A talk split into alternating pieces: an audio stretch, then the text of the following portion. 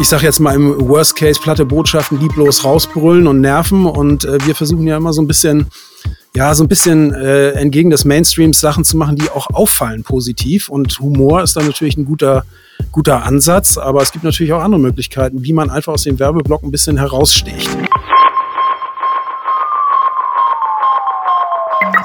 Hallo und herzlich willkommen zur neuen Folge des Ast Radio Podcasts. Ich bin Björn Böhr vom Deutschen Fachverlag und moderiere diesen Podcast, der eine Kooperation von Ast Radio, Horizont und Horizont Net ist.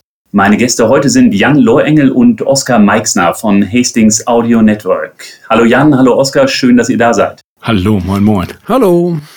Ihr beiden seid ja die Deutschland-Geschäftsführer von Hastings und zählt damit zu den Audioexperten hierzulande. Also wer Spots für das Radio oder Podcasts produzieren möchte, kommt an euch eigentlich nicht vorbei. Auch wer einen eigenen Unternehmenssound kreieren möchte oder am Point of Sale akustisch präsent sein will, der kommt zu euch, greift auf euren Service zurück fünf Standorte und 13 Studios in Deutschland und der Schweiz. Da bekommt ihr natürlich alle Audiotrends im deutschsprachigen Raum mit und das ist eine super Grundlage für unser Gespräch heute zum Thema Radio und Werbung. Was kommt 2021?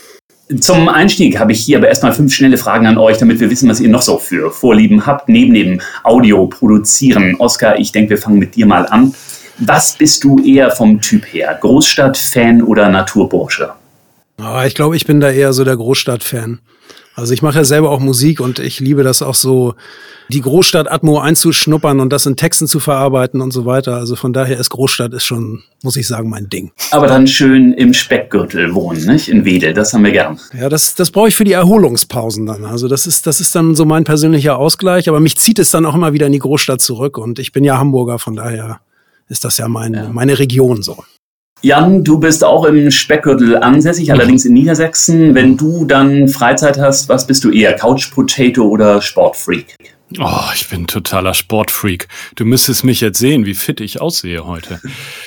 äh, und so. Tatsächlich habe ich heute schon Sport getrieben, aber ich bin ja äh, Segler von äh, Geburt an und deshalb ähm, bin ich eigentlich in jeder freien Minute bin ich draußen, ja. Vom Segeln zum Fußball, Oscar, HSV oder St. Pauli, was ist dein Verein? Also ich muss sagen, ich bin da auch ein bisschen mehr auf der Rock'n'Roll-Seite, so als Rock'n'Roller und wäre dann eher bei St. Pauli tatsächlich. Jan, von wegen Rock'n'Roll, was äh, würdest du dir im Fernsehen eher angucken? Eurovision Song Contest oder Tatort? Oh, nee, ich würde mir den Song Contest angucken. Ich glaube, die Unterhaltung ist wesentlich größer. Und, und das ist natürlich auch unfassbar spannend. Stichwort Eurovision Song Contest. Oscar, an dich die letzte Frage. Tokyo Hotel oder Torfrock? Oh, das ist eine schwierige Frage. Also ich bin, da bin ich ja so für eher für Torfrock tatsächlich, weil das ist ja hier gerade bei uns im Norden so ein Urgestein äh, der deutschen Rock'n'Roll-Musik und äh, die sind ja auch sehr kreativ, die Jungs, und schon sehr lange dabei. Also ähm, das wäre, glaube ich, eher so meine Sache. Jan, wie sieht's bei dir aus? Äh, wir sind in der Vorweihnachtszeit. Gleich alle vier Kerzen am Adventskranz an oder schön jede Woche eine nach der anderen? Ich würde die Kerze tatsächlich immer heute eine anmachen, morgen die andere, damit alle gleichzeitig runterbrennen. Das darf ich aber nicht bei mir in der Familie. Solange du sie nicht in der Mitte anzündest, die Kerzen. Alles Muss alles durchdacht sein. Ja. Ja, aber ich sehe, ihr seid auch schon in der Vorweihnachtsstimmung und da sind wir dann auch schon bei unserem Thema, denn für Weihnachten wird ja in der Regel auch einiges extra produziert, auch an Audio. Hat euch irgendetwas von den letzten Spots, die ihr so gemacht habt im Studio, besonders gut gefallen? Also im Prinzip finde ich, äh, machen wir ja gerade die Kampagnen wieder mit Christian Ulm und Fari Yadim. Diesmal ist es nur äh, Yadim und äh, Frederik Lau und die finde ich natürlich auch mal sehr gut, weil die auch schön on air sind und auch gute Laune und ein bisschen Witz verbreiten und das finde ich super. Was macht aus eurer Sicht einen guten Spot aus? Du sagtest gerade Witz. Also in erster Linie, finde ich, geht es darum, auch den Hörer natürlich irgendwie zu entertainen oder zu unterhalten. Und viele haben ja so eine gewisse Meinung von Radiowerbung, wie Radiowerbung zu klingen hat. Also ich sage jetzt mal im Worst Case platte Botschaften lieblos rausbrüllen und nerven. Und äh, wir versuchen ja immer so ein bisschen ja, so ein bisschen äh, entgegen des Mainstreams Sachen zu machen, die auch auffallen positiv. Und Humor ist da natürlich ein guter, guter Ansatz, aber es gibt natürlich auch andere Möglichkeiten, wie man einfach aus dem Werbeblock ein bisschen heraussticht. Ja, nennt mal ein Beispiel. Also ein Beispiel habe ich ja eben schon genannt. Also zum Beispiel Telekom finde ich mit, äh, mit äh, Ulm und Jardim ist ein schönes Ding, wie man sich die Bälle zuwerfen kann wo das Entertaining ist, ist auch ein bisschen Selbstironie und Selbstveräppelung drin, aber das tut der Marke ja überhaupt keinen Abbruch. Im Gegenteil, das ist ja ein Sympathieträger und deswegen funktioniert das da, finde ich, ziemlich gut. Andere Beispiele wären vielleicht, also wir haben äh, für Penny mal eine Recruiting-Idee gemacht mit dem Jobtitle Bingo, wo man sozusagen, wo Leute, also Laien praktisch raten, bestimmte Be Begrifflichkeiten von äh, schwierigen äh, Jobbezeichnungen, Chief äh, Creative Officer und sowas. Und das ist halt auch unterhalten und auch ganz, ganz witzig, sowas zu bringen. Oder ein anderes Beispiel, wir haben für Penny anlässlich des Karnevalspots gemacht, die andere äh, Genres äh, veräppelt haben, die auch sehr charmant kamen. Also wir haben ein bisschen Ikea auf die Schippe genommen oder Seitenbacher Müsli. Und äh, das fanden selbst die Werbetreibenden selber auch, auch witzig. Es gab da auch keine Abmahnung. Sowas bringt einfach ein bisschen Auflockerung in den Werbeblock. Und ich finde, äh, das macht Spaß, das zu hören. Und das ist auch ein bisschen überraschend. Hat da die deutsche Community aufgeholt? Ich meine, sowohl die Auftraggeber wie auch die, die Hörer am Ende, was Humor angeht. Da galten wir doch lange äh, im Vergleich zu den Engländern zum Beispiel doch als ein bisschen hinterm Berg. Hat sich das geändert? Ja, also ich finde, da hat sich schon ein bisschen was geändert. Also man denkt, also auch Werbetreibende oder Marketingleiterinnen oder Leiter denkt natürlich verstärkt darüber nach, wie erreiche ich meine Kunden. Und jede Radiowerbung ist ja immer irgendwie auch eine Imagewerbung für das Unternehmen. Und ich sage jetzt mal ganz platt, je schlechter die Radiowerbung gemacht ist, desto äh, schlechter färbt das natürlich auf das Gesamtimage ab. Und deswegen macht es durchaus Sinn, äh, sich Sachen zu überlegen und das jetzt nicht stiefmütterlich zu behandeln, sondern eben zu gucken, wie bringe ich da einfach ein unterhaltsames kleines Stück äh, Audio praktisch äh, zu meinem Hörer, äh, um ihn irgendwie in gute Stimmung zu versetzen oder einen kleinen Benefit zu bringen. Und ich glaube, da muss man sich heutzutage tatsächlich schon Gedanken machen, weil natürlich werden da auch viele Schaltungskosten verbraten, sage ich jetzt mal. Und äh, da macht es natürlich auch Sinn, das, was man sendet, eben auch, dass das gut ist und dass das auch die Leute überzeugt oder auch trifft im Kern. Von daher glaube ich schon, dass sich da ein bisschen was geändert hat so. Jetzt kann ich mir vorstellen, dass zwar viele gute Ideen da sind, aber machen wir uns nichts vor, wir leben ja wirklich in einer etwas äh, seltsamen Zeit, auch ein bisschen unheimlich. Nicht nur Corona, die Machtwechsel, die stattfinden oder nicht stattfinden in den Vereinigten Staaten. Und wenn wir uns so umgucken, ist die Welt alles andere als friedlich. Hemmt das die Kreativität und äh, den Zuspruch auch bei euren Auftraggebern?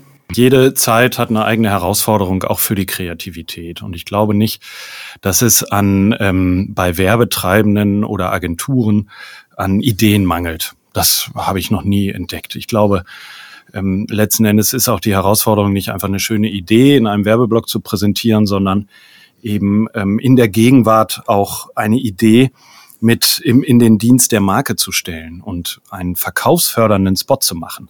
Nicht jede äh, Produktgruppe ist ähm, auch passend, wenn man jetzt an die ganzen FMCG-Produkte äh, denkt. Ähm, das sind jetzt nicht alles Steilvorlagen für äh, witzige, unterhaltsame Spots, sondern ähm, man muss da auch mitunter ganz solide Markenwerbung machen. Ich glaube nicht, dass der Zeitgeist da Ideen hemmt. Ich glaube, das, was ähm, allgemein der Trend der letzten Jahre gewesen ist, der so ein bisschen hemmend ist, ähm, dass die ähm, Political Correctness so unfassbar korrekt ist, dass man ähm, jenseits rechts und links von der Ideenfahrbahn eigentlich nur noch ganz schmale Streifen hat, die man da befahren darf. Das liegt dann also weniger an den Ideen, sondern an den Rahmenbedingungen, dass man hier quasi gesellschaftlich vermintes Gelände ja. betritt, wenn man da etwas über die Stränge Ja, schlägt. genau. Was ich nicht bewerten möchte, dass das besser oder schlechter ähm, ist, aber wenn wir, ähm, ich bin jetzt ein Kind der 90er Jahre, wenn ich mir heute ähm, zum Beispiel eine Fernsehserie aus den 90er Jahren angucke oder auch die Werbung dafür, ähm, dann bleibt einem manchmal selber der Atem stocken und sagt, das kannst du heute, heute auf keinen Fall mehr bringen. Jetzt hat sich die Radiowerbung ja im Corona-Jahr sehr schnell wieder erholt und auch viele Neukunden haben Radio für sich entdeckt. Woran liegt das aus eurer Sicht? Warum ist Radio nach wie vor so unglaublich attraktiv? ich finde, Radio hat schon sehr viele Vorteile. Also ähm, das Schöne ist ja grundsätzlich schon mal, man kann eigentlich alles machen in der Audiowelt und man kann sich an jeden Ort der Welt begeben. Äh, man kann reisen, man kann in verschiedene Städte sich befinden. Es ist eigentlich äh, alles möglich. Und es ist natürlich auch relativ preisgünstig im Vergleich zu vielen anderen Werbemedien. Und äh, man hat mit relativ wenig Schaltung eine ziemlich große Reichweite. Und das ist ja schon mal ein riesen Benefit. Und dann kommt noch dazu, dass es gerade jetzt äh, Corona-Situation oder äh, Ausblick ins nächste Jahr, dass man natürlich sehr schnell und spontan und flexibel reagieren kann. Also wir wissen ja aus äh, langer Erfahrung, dass es eigentlich möglich ist, ja, ich sag mal, in einem Zeitfenster von sechs bis acht Stunden eigentlich was zu produzieren und es on air zu kriegen. Und das ist natürlich ein richtiger Vorteil. Also das heißt, man braucht gute Kreation, um das auch auf den Punkt zu bringen und ist dann relativ preisgünstig zu produzieren und ist sehr schnell on air zu kriegen. Und das ist natürlich eine perfekte Kombination, um in, ich sag mal, unsicheren Zeiten oder ähm, ja schnell ändernden Zeiten äh, schnell reagieren zu können und das dann äh, praktisch äh, seine Botschaft äh, durchzubringen.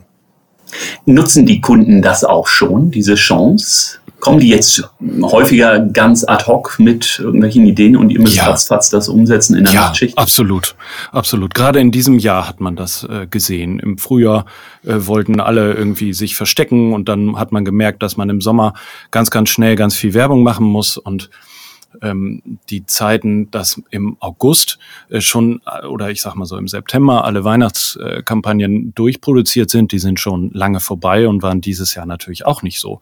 Da war die große Befürchtung vor dem zweiten Lockdown und so weiter und es wurde abgewartet, abgewartet, abgewartet. Wir sind jetzt heute im Dezember immer noch dabei, äh, Weihnachtsspots zu produzieren. Also wir mussten sehr, sehr schnell äh, äh reagieren. Und das kann man eben perfekt äh, machen. Wenn ich etwas im Radio schalte, äh, wird das auch als vertrauenswürdige Quelle wahrgenommen. Also ähm, es ist nicht irgendwelche fragwürdigen Quellen oder so. Wenn ich Radio höre, weiß ich, nicht nur bei den Nachrichten, das ist im Großen und Ganzen, sind das von dir fundiert recherchierte Geschichten, äh, die ich da höre. Die Infos, die ich bekomme, sind sorgsam ausgewählt und so weiter. Und ich habe ein, ein, ein sehr vertrauenswürdiges Medium, in dem ich da schalten kann. Und das sehr schnell. Und ich glaube, äh, das wird sich ähm, auch nächstes Jahr natürlich nicht ändern. Das ist ein interessanter Punkt mit dieser Glaubwürdigkeit des Werbeumfelds mhm. auch. Da hat in der Tat das Radio natürlich und gerade die öffentlich-rechtlichen doch einen erheblichen Vorsprung auch an Goodwill. Da ist Fake News eben quasi ausgeschlossen. Ja, genau. Und ähm, das gilt für die Gegenwart und die Zukunft noch viel, viel mehr. Ähm, wir sind alle mit dem Radio groß geworden und aufgewachsen. Das hat natürlich diese Vertrauenspunkte gesammelt. Ähm, und wir haben alle ein lebenslang, lebenslang Erfahrung gesammelt mit diesem Medium. Und ähm, das macht natürlich eine entsprechend enge Bindung. Und ich glaube, wir haben das dieses Jahr gesehen, dass wenn man gucken wollte, wo, wo kriege ich denn jetzt wirklich ähm, seriöse Corona-News her, ähm, dann äh, wird man schon, wird jeder einzelne von uns darauf geachtet haben, welche Quellen man sich jetzt für diese Informationen äh, aussucht. Und da war Radio selbstverständlich auch dabei. Und das Radio wird ja erweitert im Grunde durch äh, so Nutzung, wie wir es jetzt hier gerade selbst machen mit dem Podcast. Was spielt das bei euch schon im Geschäft für eine Rolle? Also generell kann man natürlich sagen, dass äh, die Wege, Audio auszuspielen, wesentlich vielfältiger geworden sind. Und da gibt es natürlich auch ein, einzelne Kampagnen schon, die eher auf Bausteinen aufsetzen. Also Stichwort ist eigentlich Audio-Targeting, so dass man bestimmte ähm, Zielgruppen anspricht und das natürlich auch textlich oder komponentenmäßig in den Radiospots schon einbaut. Oder je nachdem, es gibt ja Native Ads in den äh, Spots, die vorgelesen werden. Oder also die, die ganze Bandbreite ist einfach größer geworden und das merken wir natürlich auch. Und wir haben natürlich auch gemerkt, dass ich sage jetzt reine Abverkaufs, äh, laute Abverkaufswerbung vielleicht auch nicht das Richtige ist, um das in einen Podcast einzubinden und so weiter und so fort. Also die klassischen Radiospots wird es unserer Meinung nach weiterhin geben und das ist auch ein etabliertes Medium und es ist einfach jetzt durch ein paar sehr schöne Spielwiesen äh, kreative Audiospielwiesen ergänzt worden. Und das ist ja super im Prinzip. Also die ganze Bandbreite hat sich viel größer entwickelt und das ist natürlich super für uns als Audioproduzenten, dass wir diese Bandbreite auch viel mehr ausspielen können. Also dass Kreation oder liebevolles Handwerk, sozusagen Audiohandwerk, auch einen Stellenwert hat, um einfach die Leute zu begeistern, weil Was uns ja immer so umtreibt, ist, dass ähm, was wir nicht wollen, ist natürlich irgendwelche Content-Leichen zu produzieren. Das heißt, irgendwelche Audioinhalte, die einfach irgendwo rumdümpeln, sondern äh, es muss ja irgendeinen Sinn machen. Und da muss man dann halt drüber nachdenken und das äh, erfordert eben auch gute Kreation letztendlich gute Kreation am Anfang, aber dann eben auch das Messen vielleicht hinterher, wie erfolgreich das Ganze war, um sich weiter verbessern zu können. Wie seht ihr da uns hier in Deutschland aufgestellt? Also da wird noch ein bisschen Geheimnistuerei betrieben, unserer Meinung nach. Das bezieht sich hauptsächlich auf Podcasts, das ist noch ein bisschen undurchsichtig, aber das wird immer besser. Und äh, wenn Werbetreibende natürlich ihre Podcasts auf verlinken mit ihren eigenen äh, Webseiten zum Beispiel oder so, dann haben die natürlich ein un unmittelbares Feedback auch über die Social Media Kanäle, ob das funktioniert oder nicht. Deswegen ist das eigentlich ein ganz gutes, ehrliches Medium, um das mal auszutesten, auch für, für äh, Markentreibende, äh, um mal zu gucken, weil sie wirklich schon, finde ich, ein relativ guten, äh, gutes Feedback kriegen, wie das ankommt. Also wir haben das jetzt äh, für Bauhaus mal gemacht mit einem Kinderpodcast, was so ein bisschen äh, abseits des Mainstreams ist und äh, sehen einfach dadurch auch das Feedback, was wir bekommen äh, aus den offiziellen Chart-Auswertungen, aber eben auch von, von Bauhaus selber, dass das eigentlich sehr gut funktioniert. Und das, äh, das ist eigentlich super. Nun kann man ja nicht einfach herkommen und sagen, ich mache jetzt mal schnell einen Podcast, Sprecher her, aufgenommen und zack auf die Website. Was gehört aus eurer Sicht dazu, damit es wirklich erfolgreicher, runder Podcast wird? Ja, genau das äh, spricht so an. Das ist nämlich ähm, im Moment so ein bisschen äh, der Katerpunkt ähm, dass das viele machen. Und äh, die Idee, der, äh, die hier vornehmlich in Deutschland herrscht. Ein Podcast ist ein Interview und wenn ich möchte, dass er auch noch gehört wird, ist es ein Interview mit einer, mit einem Promi. Ähm, die ist natürlich ähm, schon längst abgerieben. Das kann man nicht anders sagen. Und ähm, wir hatten die Podcast-Welle ja schon einmal. Das war, ich weiß nicht, war das 2005 oder so mit iTunes. Ist ja, 2007 so, ne? So ungefähr. Los, ne? Ja, ja, so. Das, da hat das noch nicht so funktioniert. Ich glaube, das hat aber einen technischen Hintergrund, weil in den Haushalten die Streaming-Technik einfach noch nicht äh, da war und ähm, es mitunter sogar teures Geld gekostet hat, wenn man ähm, jetzt irgendwie Audio-Streaming äh, eine Stunde lang hören wollte. Das ist jetzt ja alles anders. Die Barrieren sind technischer Art nicht mehr da. Und ähm, so kann jetzt jeder ähm, einen Podcast produzieren und ähm, auch veröffentlichen. Und genau da sind wir so ein bisschen an der, an, an dem Problem. Äh, wenn ich das möchte, wenn ich möchte, dass das möglichst viele Leute hören. Und das ist ja bei werbetreibenden Marken in der Regel der Fall. Wir haben sehr, sehr viele Plattformen, also nicht eine zentrale Plattform, wo die ganze Welt ähm, Podcast hört, sondern ähm, wir haben verschiedene Streaming-Anbieter, wo ich platziert sein muss. Ich habe mitunter eigene äh, Webseiten und so weiter. Also es fragmentiert sich in der Hörerzahl. Da muss ich äh, gucken, wie ähm, erreiche ich ähm, meine, meine Zielgruppe. Und zum Zweiten ist es dann einfach so, es ist ein bisschen anders als bei einem Werbespot, wo ich möchte, dass mir jemand 20 Sekunden Aufmerksamkeit schenkt, sondern ich möchte, dass mir mitunter jemand eine halbe Stunde oder eine ganze Stunde Aufmerksamkeit schenkt. Und da äh, muss man konzeptionell einfach so einen Mehrwert bieten und das auch glaubwürdig machen, ähm, dass man zuerst die Hörer bei der Stange lässt. Und ähm, kriege ich das allerdings hin, ähm, dann habe ich die Chance, dass ich mir eine ganz treue Hörerschaft ähm, da äh, ja heranzüchte und dann auch eine entsprechende Markenbildung ähm, feststelle. Aber das, das Beispiel, was Oskar nannte, ist zum Beispiel ein ganz gutes auch selbst wenn wir es gemacht haben. Aber dieser Waldspechte-Podcast vom Bauhaus, da wird in dem ganzen Podcast, das sind also mehrere Folgen, ein Hörspiel, ein Kinderhörspiel von Kindern im Wald äh, zu dem Thema Klimaschutz und ähm, äh, Naturschutz und insbesondere auf den Wald gemünzt. Der Mehrwert ist, Kinder äh, in der Altersgruppe von sechs bis 14 Jahren lernen eine ganze Menge über den Wald, lernen die Faszination äh, dieser Natur und in, in sämtlichen Folgen, in dem kompletten Podcast, wird nicht ein einziges Mal der Name Bauhaus genannt.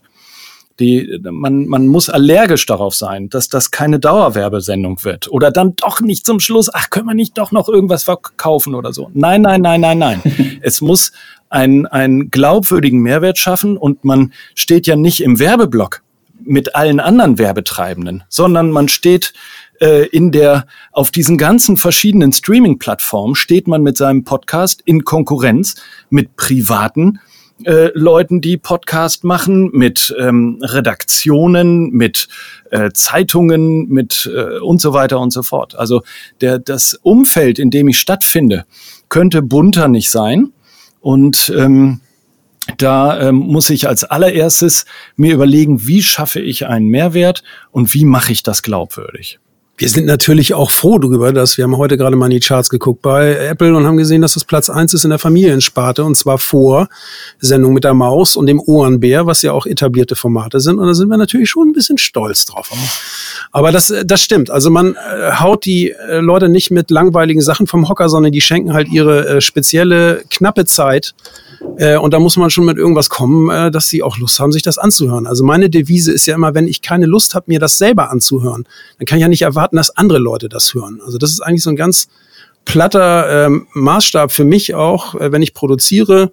Also wenn ich mir das selber nicht gerne anhöre, dann kann ich nicht automatisch erwarten, dass andere Leute sich das anhören. Das ist eigentlich so ein ganz mit gesundem Menschenverstand einfach ein bisschen überlegt. Und äh, ich glaube, das muss man so ein bisschen im Hinterkopf behalten. Ja, das ist so ein bisschen dann konträr das, was äh, beim ganz schnellen auf den Punkt Radiospot gefragt äh, ist. Das frühe Branding, Marke oft nennen, Spot nicht so lang machen, kontrastiert damit äh, dann schon erheblich. Also man muss sich im Grunde entscheiden, äh, wie souverän bin ich als Auftraggeber.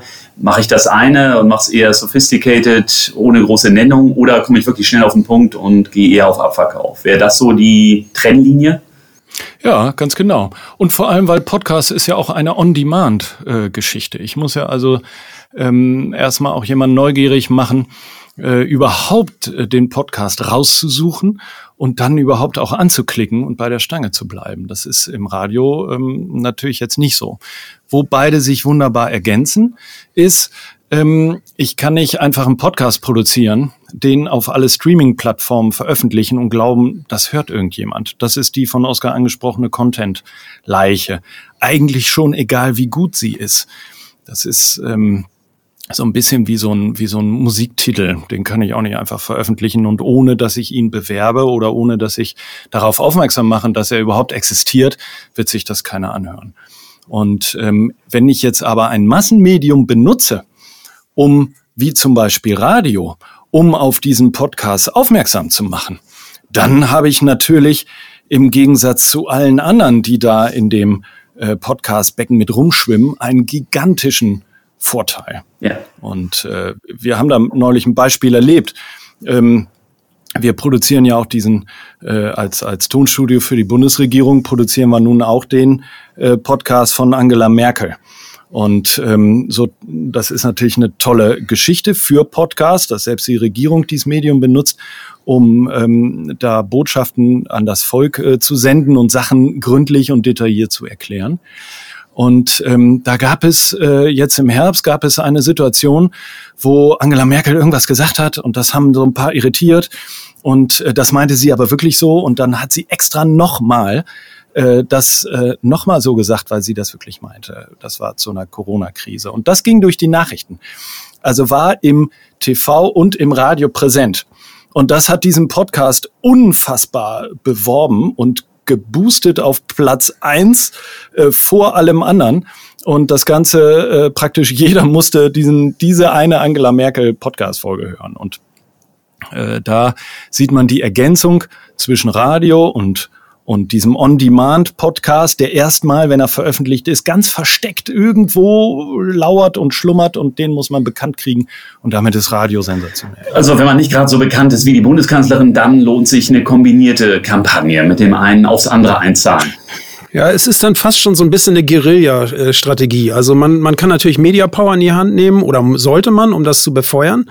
Aber man darf halt nicht zu plump durch die Tür kommen. Das ist einfach das, das Ding, weil man ja, wie Jan sagt, in diesem ganzen äh, anderen Podcast-Content, äh, der ja eher redaktionell ist, irgendwie sich durchsetzen muss. Und wenn ich da schon praktisch mit der, mit der großen Trompete schon reinkomme und sage, ich bin jetzt die Marke XY, jetzt macht mal alle Platz hier, dann wird das halt ein bisschen schwierig werden. Und deswegen muss man da so ein bisschen äh, trojanisch da äh, sich reinmogeln, aber natürlich mit Qualität und, äh, und dann funktioniert das auch ganz gut.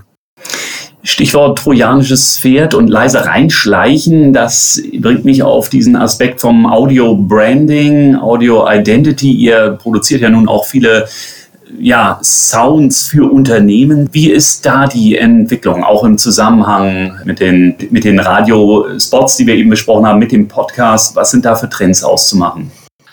Audio ist ähm, praktisch der, der gemeinsame Nenner, den alle Medien, die auch noch kommen werden, so verteilt. Die Mobilität wird größer, die Leute wollen etwas, äh, während sie mobil sind, auch äh, hören, können schlechter sich etwas angucken und so weiter. Sich da als Marke auf diesen ganzen verschiedenen Spielfelder, die immer mehr und immer mehr werden, sich irgendwie festzusetzen und ähm, da einen und, und einen Anker zu schmeißen. Ähm, da ist Audio also zum Beispiel ein Soundlogo oder auch eine Markenstimme, ähm, damit ich immer als Mensch ähm, erkannt werde, ähm, ist da eine extrem wichtige Geschichte geworden. Und Oskar und ich dachten immer mit diesem das Golden Age of Audio, wie es jetzt immer heißt, damit sind wir beide gemeint. Genau, weil wir ja schon so, so alt sind. Das, das ist damit aber gar nicht gemeint. Das haben wir jetzt in, in der Vorbereitung zu unserem Interview haben wir das jetzt richtig kapiert. Äh, also ich weiß nicht, ob das jetzt so eine, eine unfassbar große Entdeckerstimmung aufgekommen ist in den letzten zwei Jahren. Das würde ich äh, eher nicht so beschreiben. Aber die Ergänzung, dass man äh, vielerlei äh, Sachen braucht. Gerade so ein Smart Speaker, wir haben ja den von der äh, Telekom gemacht, die Magenta da, die Stimme gecastet und so weiter. Das sind weitreichende Entscheidungen. Wie soll die Magenta von der Telekom in den nächsten 20 Jahren klingen? Wie steht, wie, wie klingt dann dieser Sprachassistent, der bei den Leuten im Wohnzimmer steht und die Marke Telekom vertritt? Das ist schon enorm wichtig geworden, kann man so sagen. Also aus unserer Hastings-Perspektive geht, finde ich, geht der Trend äh, wieder zurück zur Schrotflinte. Also das ähm, Target-Marketing ist eine spannende Geschichte, äh, keine Frage. Die wird auch nicht mehr ähm, ersetzbar sein. Nichtsdestotrotz ähm, hat auch dieses Jahr gezeigt, dass man ähm, als, als Werbetreibender das Bedürfnis hat, dass man innerhalb von kürzester Zeit mit ähm, natürlich möglichst wenig Geld äh, ganz, ganz viele Menschen erreichen möchte. Und ähm, da glaube ich nicht, dass ähm, Radio, aber auch nicht äh, das lineare Fernsehen ähm, da über kurz oder lang von irgendwas äh, abgelöst wird, sondern wir brauchen diese schnelle, flexiblen Medien, die ganz, ganz viele Leute erreichen. Und die, die das bedienen, so äh, machen wir die Erfahrung mit unseren Kunden an all unseren Standorten in Berlin, Hamburg und Düsseldorf und in der Schweiz. Ähm, die wissen das auch genau und ähm, die, die sind alles andere als old-fashioned, wenn sie ähm, auf diese Pferde setzen. Wie siehst du das, Oskar? Naja, also ich glaube, dass Audio, und wir sehen es ja auch an den Nachfragen, also Audio ist total sexy, man muss sich halt mit der Materie ein bisschen befassen und das liebevoll umsetzen. Und dann ist das eine prima Sache auch für die Zukunft und da glauben wir auch dran. Ja, lieber Oskar, lieber Jan, vielen Dank dafür, dass ihr heute hier zu Gast wart bei uns im AS Radio Podcast. Ja, hat Spaß ja, danke auch. Und wenn ihr, liebe Hörerinnen und Hörer, Interesse gefunden habt am Podcast und das Medium genauso spannend und interessant findet wie wir, dann wendet euch doch gern an die Kollegen von der AS Radio. Die können euch dabei professionell unterstützen.